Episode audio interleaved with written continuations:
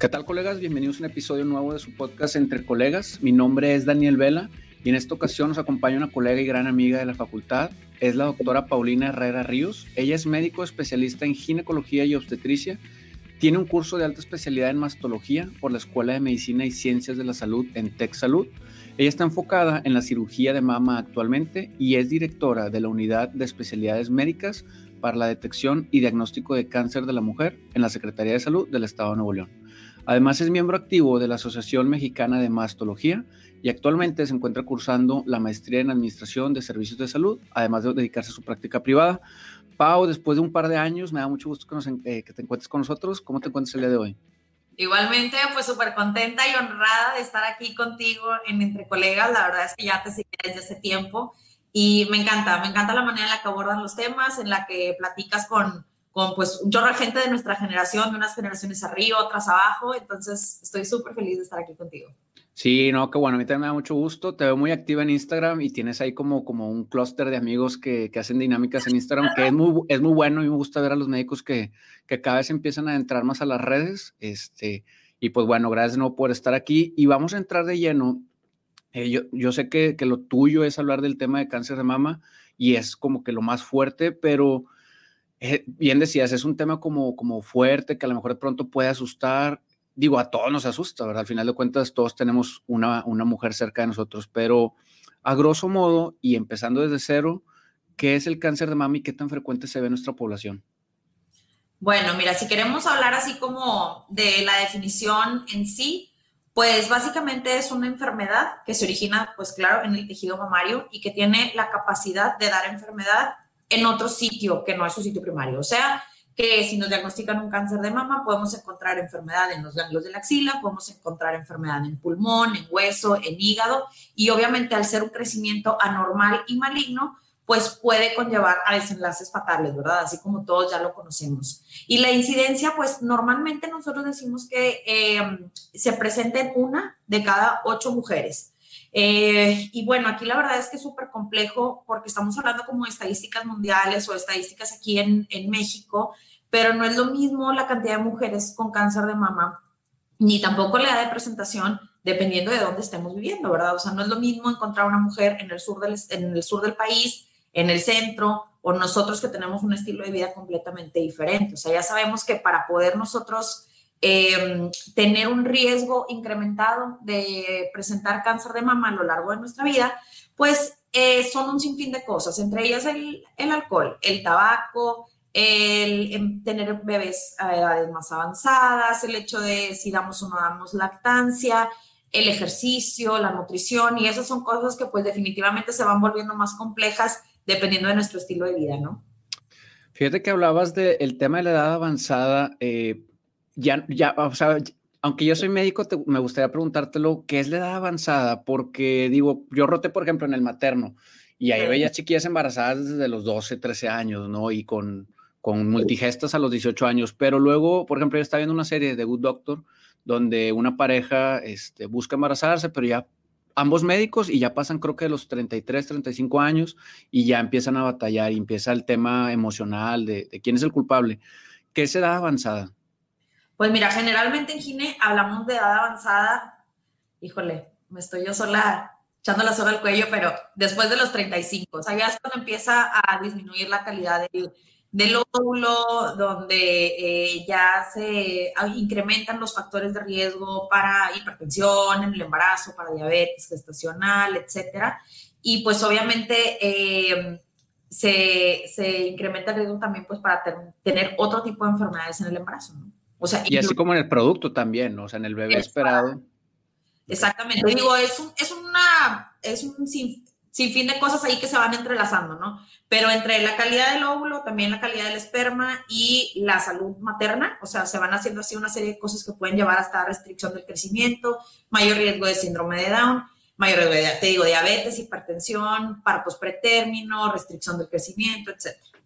Va. Perfecto. Sí quería cerrar ese tema porque pues todos nos acercamos a esa edad, ¿no? Entonces, este, vas viendo amigos que se van, que se van embarazando y, y, entra el temor, ¿verdad? Yo con Carmen lo platicaba y decíamos, no, antes de tal edad, que, que, hemos visto embarazos de 40 años y todo perfecto, pero pues como médico te trastorna mucho jugar con los porcentajes, posibilidades y todo lo que aprendiste. Y otro de los temas que decía relacionados al cáncer de mama es, y es algo que se ve muy, muy frecuentemente en la consulta de medicina general o en la ginecología, pero sobre todo general, que acude una paciente, por ejemplo, eh, que se alivió en el materno, que se alivió en el IMSS, y que le pusieron el DIU o le pusieron el implante del brazo, lo mencionan así las pacientes, no les explican muchas veces cuántos años, pero me gustaría que nos platicaras para irnos acercando al tema de cáncer de mama, pero son temas que luego como que nadie te explica. ¿Cuántos años se debe usar el DIU de cobre y el del brazo? ¿Y cuántas veces se puede seguir usando para no aumentar el riesgo de cáncer de mama? Ok, bueno, aquí esta es una información medio debatible. Digo, si estamos hablando del DIU de cobre, el DIU de cobre pues no hay ningún inconveniente. ¿Por qué? Porque dura hasta 10 años y porque no tiene ningún componente hormonal. Entonces, como quien dice, este pues no nos va a conferir ningún riesgo adicional, pues prácticamente de nada más que de infecciones pélvicas y eso que ya sabemos, ¿verdad? Que, que conllevan ahí con el uso de dispositivos intrauterinos. Eh, hay otro tipo de métodos de planificación familiar que también son locales, que son DIUs también, que son, por ejemplo, el Mirena, que ese también lo pueden utilizar en, eh, en tu institución pública, en el en secretaría, en el ISTE, etcétera, y ese dura cinco años. Entonces, sí, si son portadoras de un DIU, pues es bien importante para nosotros como GINE, pues que sepamos qué tipo de método están usando, porque puede ser hormonal o no hormonal. Eh, y en cuestión del implante, el implante térmico tiene una duración de tres años. Entonces, pues sí, obviamente la calidad del método y la eficacia pues va disminuyendo conforme va pasando el tiempo eh, de su vencimiento, ¿verdad? Porque sabemos que estos, sobre todo los que tienen hormonal, pues va disminuyendo la cantidad de hormona que va secretando y la tasa de eficacia es menor.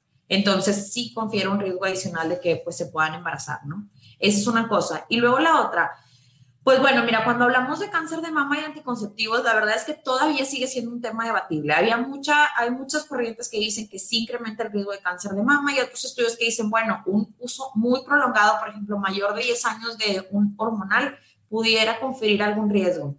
Pero aquí para mí es, es bien difícil hablar de esto. ¿Por qué? Porque el cáncer de mama es una enfermedad que le llamamos nosotros en medicina multifactorial. ¿A qué me refiero yo? Que no es una única atribuible a la enfermedad. O sea, no podemos decir, ah, ¿sabes qué? Porque usaste anticonceptivo cinco años, o ah, porque lo usaste 12 años, o porque no tienes hijos, o porque diste tres meses de lactancia. No, la verdad es que es una combinación de cosas que el principal riesgo que nosotros tenemos para presentar la enfermedad es, uno, ser mujeres, y dos, pues ser más grande conforme pasan los años, ¿sí me explico? O sea, ya sabemos que entre los 40 y los 69 años es la edad de, presentación típica de esta enfermedad y digo típica porque no por el hecho de caer en esa edad vamos a tenerlo y no por el hecho de estar fuera de ese rango no vamos a tener cáncer. O sea, son cosas completamente diferentes.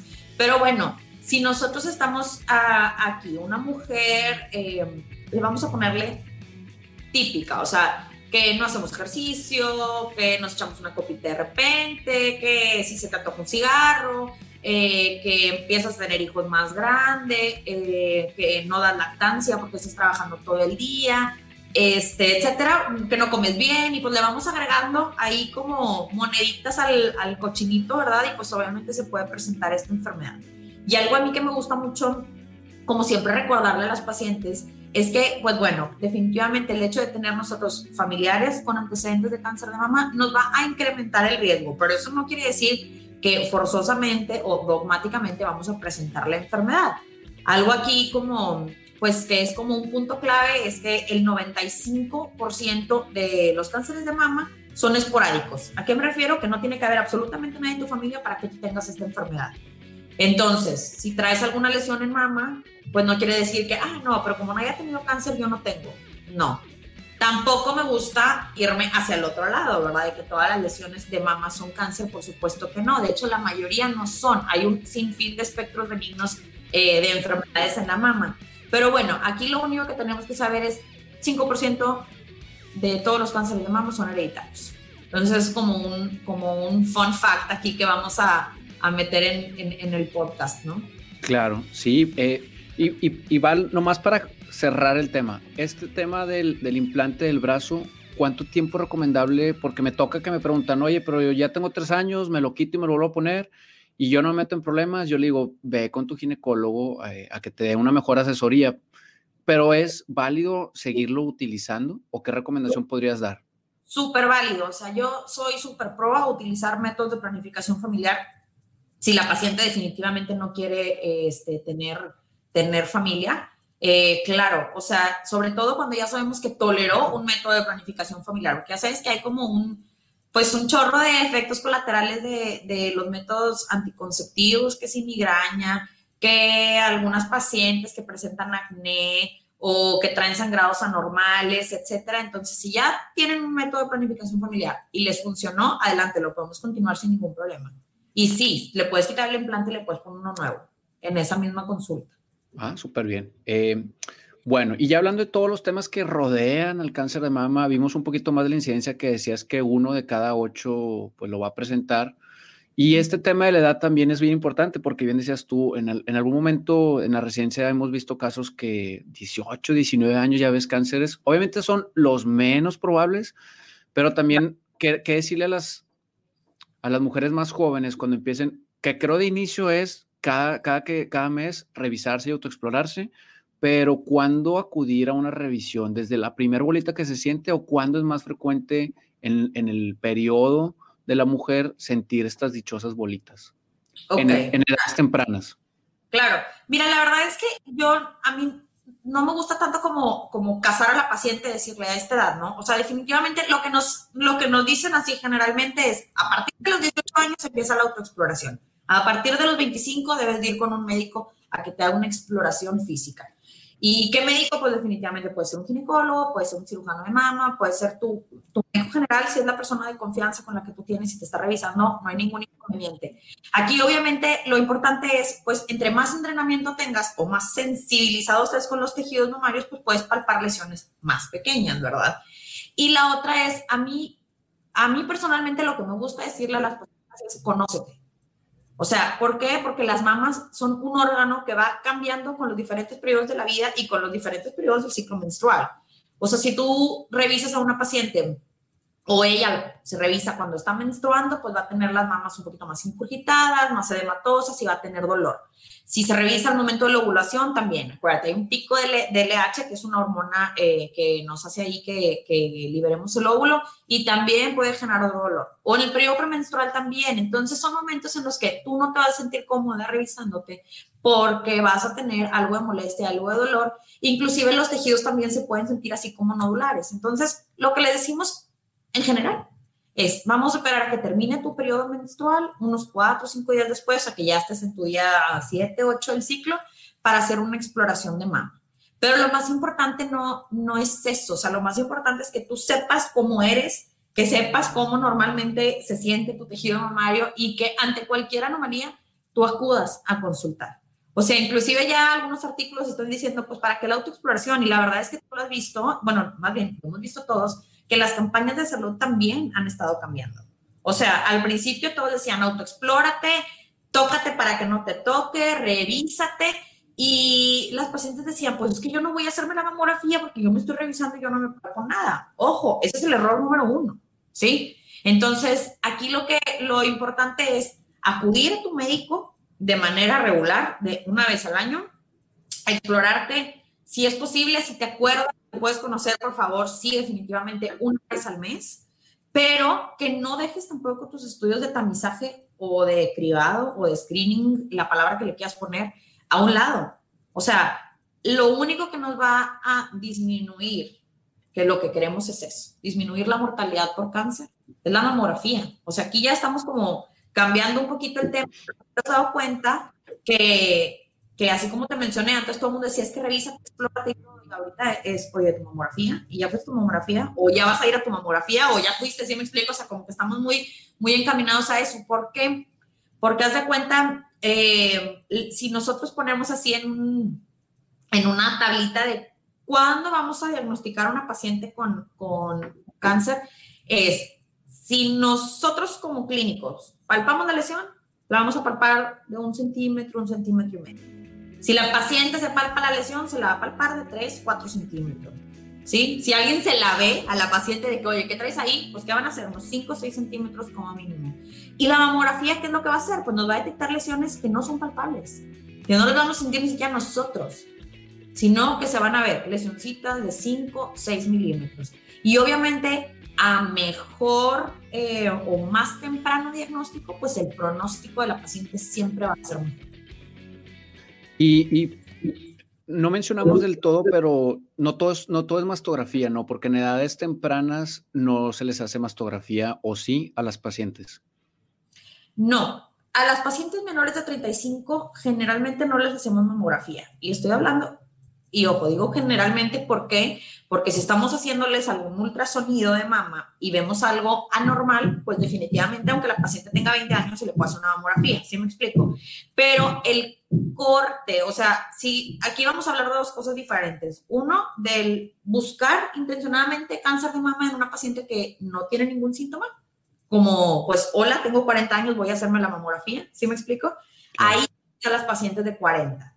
Las pacientes menores de 40, al menos que sean portadoras de una enfermedad genética o que tengan algún síntoma, es la única razón por la que les vamos a pedir estudios de imagen de mama. O sea, oye, es que me duele o me siento algo, o fíjate que en mi periodo me palpé, algo así, ¿sabes qué? Yo, yo, yo, Pau, yo no ignoro ningún síntoma que me refiero a la paciente y siempre les mando a hacer estudios. Para tranquilidad de todos, no me queda, bueno, pues perfecto, está todo bien. Pero si queremos hacer estudios en búsqueda intencionada de cáncer de mama, es mujer a partir de los 40. ¿Hay casos que se individualizan? Sí. ¿Hay casos que empezamos antes? Claro. Pero lo que, lo que quiero decir es, no porque tengamos 30 años ya vamos a ir a hacer un ultrasonido. ¿Sí me explico? Ni tampoco 35. ¿Por qué?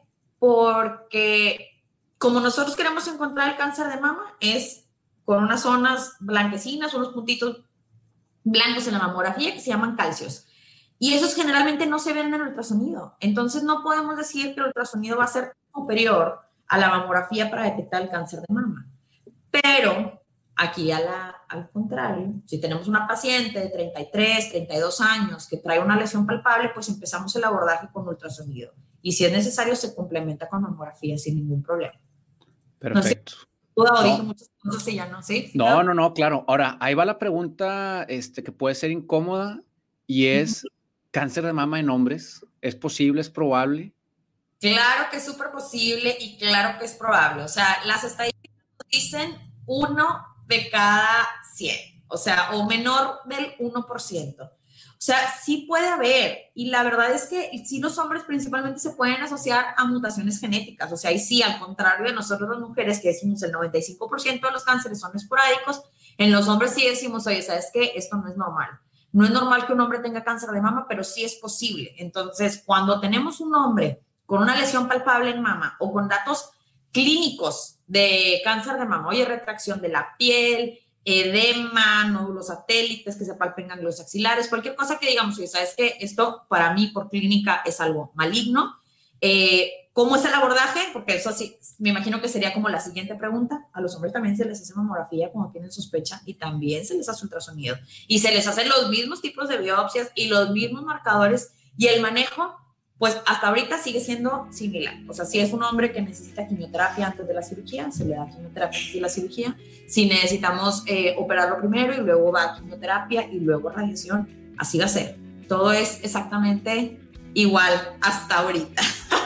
Sí, pues es que de repente pronto pueden decir que, que, que, ser hombre te hace inmune y no, pues como vemos aquí en la imagen, no te hace inmune. El hecho de que, de que seas hombre no te quita la posibilidad de tenerlo y y pues hay que autoexplorarse de vez en cuando. Como dices tú, lo más importante es conocerse el cuerpo y si te exploras esto una vez al mes, casi siempre el mismo día, pues vas a ir detectando los, los cambios en algún patrón. por eso quería tocar el tema y no dejar de lado a los hombres, ¿verdad? Que no es solo un tema de mujeres. Y, y pasándolo así al tema que a mí me llama mucho la atención, eh, sobre todo, o sea, contigo, es, yo nunca había pensado la opción de que, oye, estoy embarazada y de repente detectas que tienes cáncer de mama. ¿Cómo? ¿qué, tan frecuente es y cómo se logra? Es porque, o sea, porque pues con los cambios de, las mamas durante el embarazo a lo mejor es quizá más difícil. ¿Cómo sospechas de un cáncer de mama con todos los cambios que se presentan en un embarazo y que generalmente pues son mujeres jóvenes, ¿no? Claro, mira, aquí eh, la realidad es que no es tan frecuente, gracias a Dios. ¿Por qué? Porque es, un, es una entidad muy compleja. Lo digo compleja porque en general nosotros sabemos que todos los cánceres de mama deben de, manejarse de manera multidisciplinaria. ¿A qué me refiero yo con esto? Que debemos de manejarlo entre muchos médicos. O sea, la decisión nunca es de uno, nunca es del ginecólogo, nunca es del cirujano, nunca es del oncólogo ni del radiooncólogo. O sea, es una decisión que se toma en conjunto para tomar entre todos la, la, mejor decisión para esta paciente en particular, ¿no? Pero cuando estamos hablando de una paciente, pues es de una paciente embarazada con cáncer, pues definitivamente es obligatorio que todos conozcamos el caso desde un principio para saber cuál va a ser el mejor abordaje. ¿Por qué? Porque depende mucho, ahora sí, de en qué trimestre del embarazo detectemos el, el cáncer porque hay diferentes tipos de cirugía, hay diferentes tipos de quimioterapia que podamos dar y sí hay algunas que están contraindicadas en el primer trimestre, hay otros que se pueden dar en segundo, otros tratamientos que podemos dar en el tercero y el tipo de cirugía también, o sea, ¿por qué? Porque sabemos que todas las, eh, todas las pacientes que tienen mastectomía parcial, o sea, que quitamos únicamente el tumor con una zona de tejido sano ahí alrededor, todas deben de recibir radioterapia y la radioterapia sí está contraindicada en el embarazo.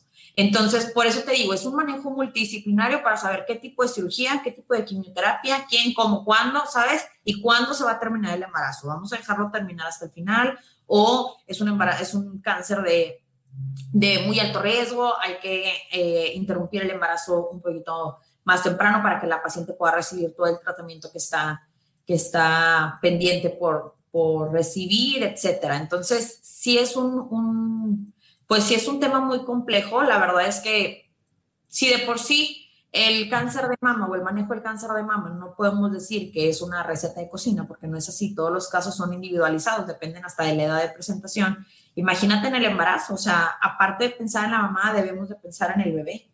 Entonces, sí hay tratamientos que van a estar definitivamente contraindicados, como por ejemplo la hormonoterapia. O sea, hay cánceres que son sensibles a hormonas que deben de recibir un tratamiento con un medicamento que se llama tamoxifeno, eh, sobre todo en las pacientes jóvenes definitivamente, y este tratamiento está contraindicado en el embarazo porque se asocia a malformaciones fetales. La radioterapia también está contraindicada en el embarazo. Algunos medicamentos eh, de quimioterapia también no los podemos dar, ni tampoco las, la, hay un tratamiento que le llamamos el tratamiento antiger también, o sea, para una molécula que está sobreexpresada ahí en algunos tumores de mama, también está contraindicado. Entonces, son como un sinfín de posibilidades, pero bueno, así como a grandes rasgos, ¿qué es lo que sí se puede dar de tratamiento y qué es lo que no se puede dar de tratamiento? Cirugía, si se puede, inclusive mastectomía parcial, se puede hacer búsqueda del ángulo centinela, claro que se puede, se puede hacer mastectomía, la anestesia que manejamos nosotros eh, para operar a las pacientes es como tipo la cesárea, o sea, es un bloqueo, pero nosotros lo utilizamos en una parte acá superior, es un bloqueo torácico, entonces no está contraindicada la anestesia tampoco. Este, y la quimioterapia tampoco está contraindicada aquí con asteriscos, ¿verdad? Porque sí hay ciertos medicamentos que no se pueden aplicar. Y ya la terapia blanco, esa no la podemos dar tampoco, y la radioterapia tampoco. ¿Cómo es? Está interesante, ¿no? Sí, sí se ve que tiene que ser un abordaje multidisciplinario, muy estricto, pero pues bueno, al final de cuentas, me gustó lo que dijiste, que hay que buscar la salud de tanto de la madre como del futuro bebé. Este, y, pues es un tema muy delicado, muy apasionante. Se ve que, que te cambia el semblante cuando pues, pues salen de estos temas. Este, y qué bueno que, que, estés preparada para esto. Y la segunda pregunta que, que me entraba la duda cuando, cuando platicabas es: ¿qué pasa cuando tuviste cáncer de mama y quieres embarazarte, ¿se puede? Claro que se puede. Aquí volvemos a lo mismo, manejo multidisciplinario. ¿Y por qué digo manejo multidisciplinario embarazo posterior a cáncer? Porque eh, nosotros sabemos que la quimioterapia puede hacer que nosotros dejemos de menstruar, ¿sí? Y hace que se que disminuya también em, la hormona antimuleriana, que es la que nos da básicamente así la reserva ovárica. Entonces, si nosotros somos pacientes jóvenes con cáncer de mama de reciente diagnóstico, te dices, oye, espérate, tengo 30 años, no tengo hijos, ¿Qué pasa? Yo sí quiero tener hijos y me están diciendo que mis ovarios ya van a dejar de funcionar después de la quimio. Bueno, aquí es donde entra toda esta parte del abordaje multidisciplinario, se habla con biología de la reproducción y es una paciente que antes del tratamiento de la quimio podemos preservar óvulos, podemos eh, embriones también y buscar el momento idóneo después de todo el tratamiento que va a recibir para el cáncer de mama, obviamente para no ponerla en un riesgo de que sea una paciente embarazada con cáncer, ¿sí? Este, y pues sí puede tener un embarazo después de que termine su tratamiento para cáncer, sin ningún problema.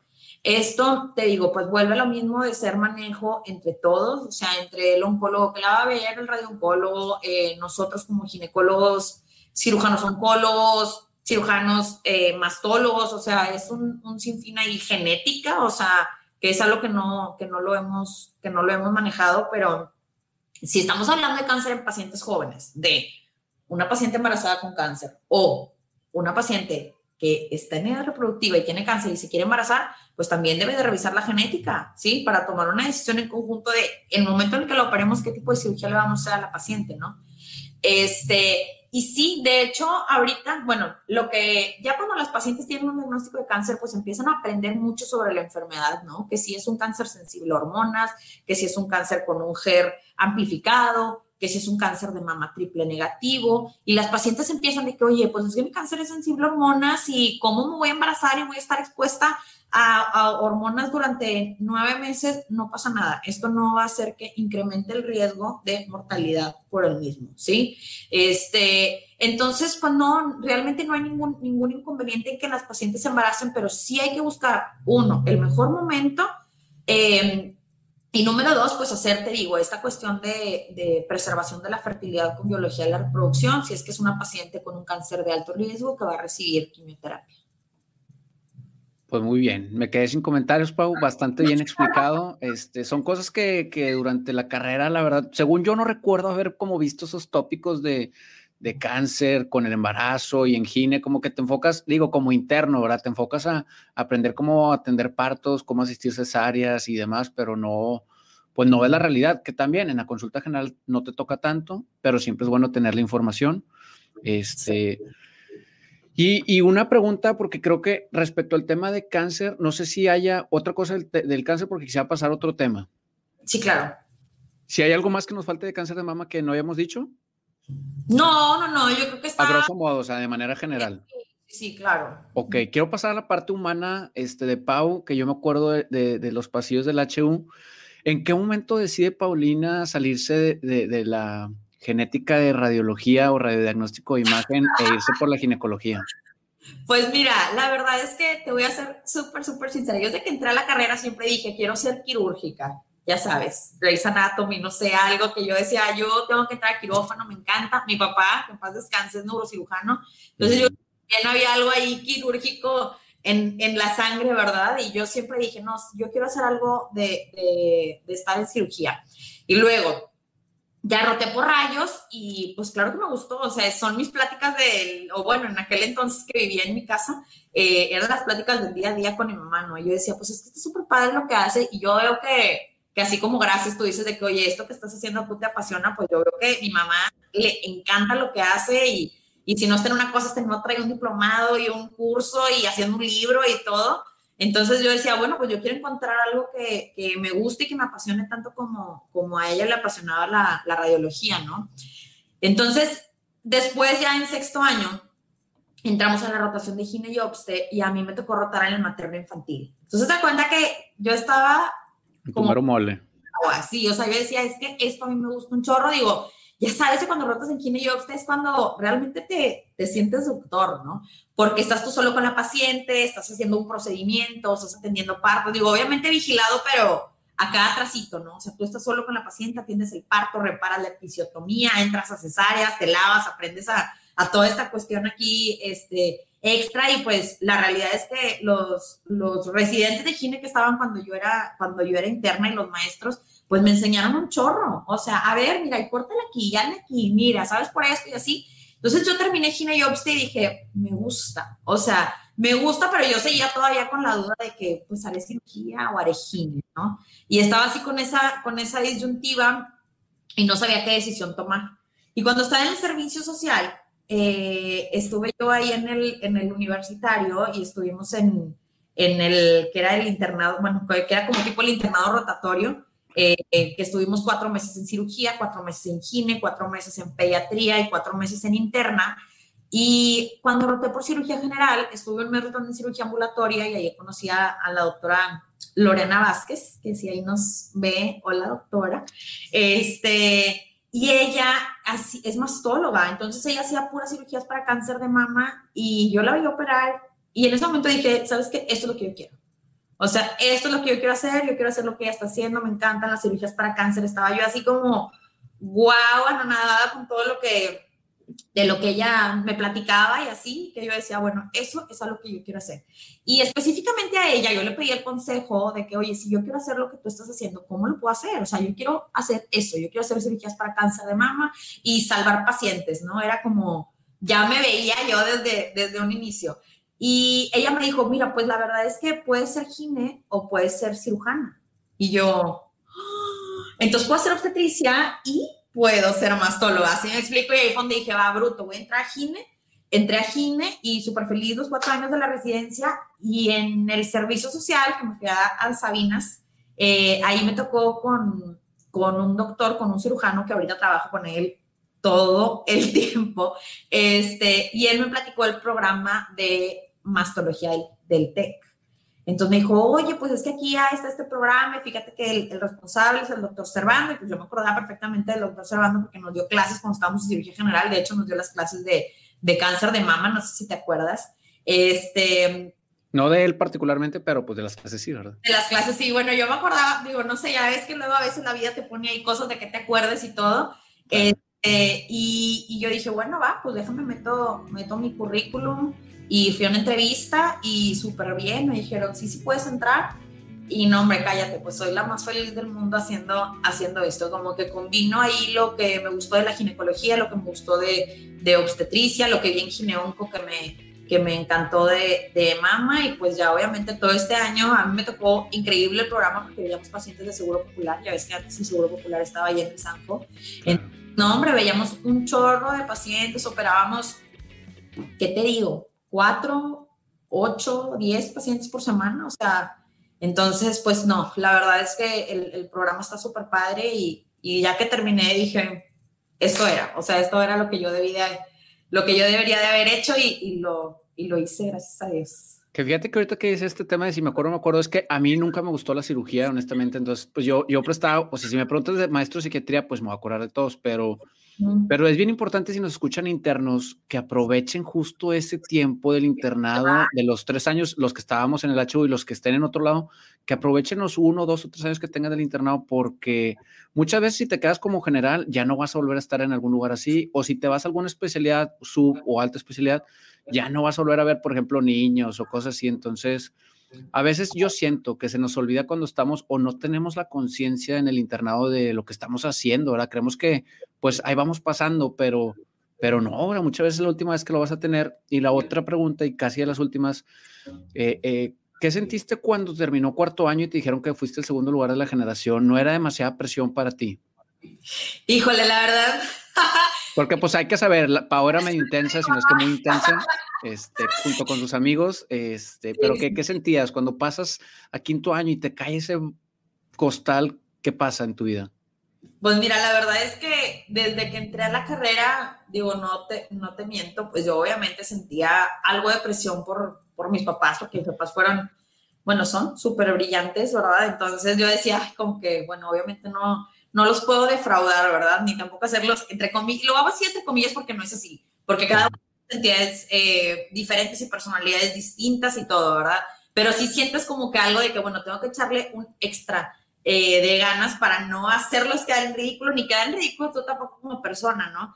Y la siempre, siempre fui la niña de los colores, desde prepa, este, y en la carrera pues obviamente me apliqué, me apliqué bastante, me gustaba mucho, y sí, cuando me dieron el segundo lugar, sí, fui una persona súper feliz, porque dices, bueno, el, todo el esfuerzo que he hecho así durante, bueno, pues todo ese, ese tiempo y todo ese, ese año, pues rindió frutos, ¿no? El hecho de que te hagan una ceremonia, que te den un pin, que te pasen enfrente de todos, si me explico, que estés entre los mejores lugares de, de, todas las, las, las, generaciones, pues sí es algo que, que vale la pena recordar y decir, bueno, qué, qué padre, ¿no? Qué padre. Vale la pena todos los marcatextos utilizados y las horas en la biblioteca, ¿no? Exactamente, en el Sanborns, ¿te acuerdas? sí, hombre, qué triste que ya no exista, este, pero yo creo que era la segunda casa de todos los médicos del HU porque, digo, no recuerdo si hubiera del UDEM del TEC en ese momento, pero había, te encontrabas de todas las generaciones estudiando y consumiendo altas dosis de cafeína en el Sanborns. Sí, qué bruto. Pues es que antes, digo, nos costaba 13 pesos y era café ilimitado, ¿no? Entonces, sí. en era como lo mejor que nos podía pasar, ¿no? Sí, sin duda, qué, qué buenos tiempos. Perfecto, Pau. Este, pues te felicito por la labor que estás haciendo. Se ve que eres muy feliz en redes sociales. Se ve que también eres muy feliz y que tienes como, como un grupo de amigos este, en el cual hacen muchas dinámicas. Este, no sé si hay algo más, Pau, con lo que quisieras terminar el episodio para cerrar. Claro, mira, aquí lo más importante es Híjole, bueno, son, son varias cosas que voy a, que voy a mencionar. Eh, número uno, no todo es cáncer, o sea, no sé, no, no tengan cancerofobia, porque la mayoría de las lesiones en mama no son malignas, es algo muy bueno en general para todas las mujeres, ¿no? Eh, número dos, siempre busquen eh, especialistas para atenderse. Aquí me ha tocado ver muchos pacientes que, que, pues, con historias del terror, ¿no? No les digo que, que, busquen, eh, que me busquen a mí, ni mucho menos, pero hay, hay mucho, mucha gente especializada en, todas las áreas. O sea, busquen con quien ustedes se sientan tranquilas. Algo que yo les recalco mucho a mis pacientes, no me van a dejar mentir, es que la relación médico-paciente es la clave para el éxito. O sea, debemos de estar tanto la familia como el médico tratante y como la paciente siempre viendo hacia, hacia el mismo fin. Entonces, busquen a alguien con el que ustedes se sientan a gusto, con el que estén tranquilos de que la decisión que está tomando, que los esté involucrando ustedes y su familia también, eh, que sea la, la adecuada. Habemos muchos, muchos, muchos doctores, siempre va a haber alguien con el que tú te vas a sentir bien y eso va a ser como la clave del éxito. Número tres, no se ignoren. Si ustedes sienten algo que sienten que para ustedes no es normal, vayan a consulta. Y no estoy hablando nada más de cosas de mama. O sea, tú puedes decir, uy, traigo una gastritis, pero ya me duró mucho, ve con un gastro. O sea, siempre busca la solución a todas esas eh, cuestiones que te están quitando el sueño, porque la verdad es que nos quitan el sueño las cuestiones de salud, aunque sean relativamente insignificantes, ¿no? Y número cuatro, háganse su mamografía, no le tengan miedo. Nosotros, eh, los médicos, jamás, jamás, jamás vamos a intentar dañar a la salud de la paciente. Siempre vamos a pedirles los estudios porque sabemos que es lo mejor para ustedes. Y hablando ya, retomando así un poquito el tema del cáncer de mama, pues lo único que nos va a hacer que nosotros disminuyamos la mortalidad del cáncer es detectar las lesiones a tiempo. ¿Y de qué manera podemos detectarlas a tiempo? Y es con la mamografía. Entonces yo creo que con eso es, bueno, y obviamente el ultrasonido es muy buen método, pero nunca va a superar la mamografía tampoco. Entonces no se queden tranquilas de que, bueno, a mí me dolió mucho la mamografía, yo de ahora en adelante nada me voy a hacer ecos. La realidad es que eso no es lo ideal. ¿ok? Y otra cosa, si nos queda duda nosotros como, como médicos tratantes, pues hay estudios adicionales que se pueden hacer, o sea, hay resonancias de mama con contraste también. Entonces, para llegar a un diagnóstico podemos hacer un, un sinfín de cosas y si tienen dudas, siempre platíquenlo con su médico, ¿sí? Y eso yo creo que sería todo. No sé si tú tengas algo más ahí que quisieras agregar. No, Pau, fíjate que, que, el objetivo nunca es que sea una clase, pero aprendí bastante de cosas que no, no, no, tenía como muy, muy fresco, que como, como te decía, en la carrera no creo que hayamos visto tan, tan a detalle algunas cositas o esos tips o estas perlas que luego vienen para lenar de, de, cosas que para la vida diaria te funcionan y que como médico, aunque no seas ginecólogo, pues siempre hay una tía o prima o familiar o amigo que te pregunta, oye, ¿qué hago? Pues bueno, de inicio sabemos que siempre hay que referirlo con el especialista, entonces, eh, pero pues te agradezco el tiempo, este, Paulina, que, que nos dedicaste. ¿Dónde te pueden encontrar en redes? Aunque ya lo pusimos abajo, pero para los que solo nos escuchan, ¿cómo te encontramos en redes? Claro, pues estoy como doctora Paulina Herrera y estoy en Instagram y Facebook, entonces adelante, por ahí también los puedo dar alguna, alguna orientación si desean, con muchísimo gusto. Claro, es dra.paulina Herrera para los que la quieran buscar en Instagram, que es donde yo la veo más activa. No uso mucho Facebook, pero sé que en Instagram ahí anda muy activa. Ahí anda, así es. Perfecto. Muchas gracias, muchas gracias por la invitación. La verdad es que a mí, te digo, ya tenía rato eh, siguiéndote y me encanta, me encanta este podcast. Entonces, síguelo haciendo, Daniel. Muchas felicidades y muchísimas gracias por la invitación. Muchas gracias también a ti por, por acompañarnos y muchas gracias a todos los colegas que han llegado hasta este punto y a todos los amigos que nos, que nos escuchan. Les agradecería que compartieran este episodio con sus colegas para que podamos llegar a más eh, personas y pueda seguir creciendo el proyecto. Hemos llegado hasta aquí, nos vemos la próxima semana a seguir viviendo nuestra misión.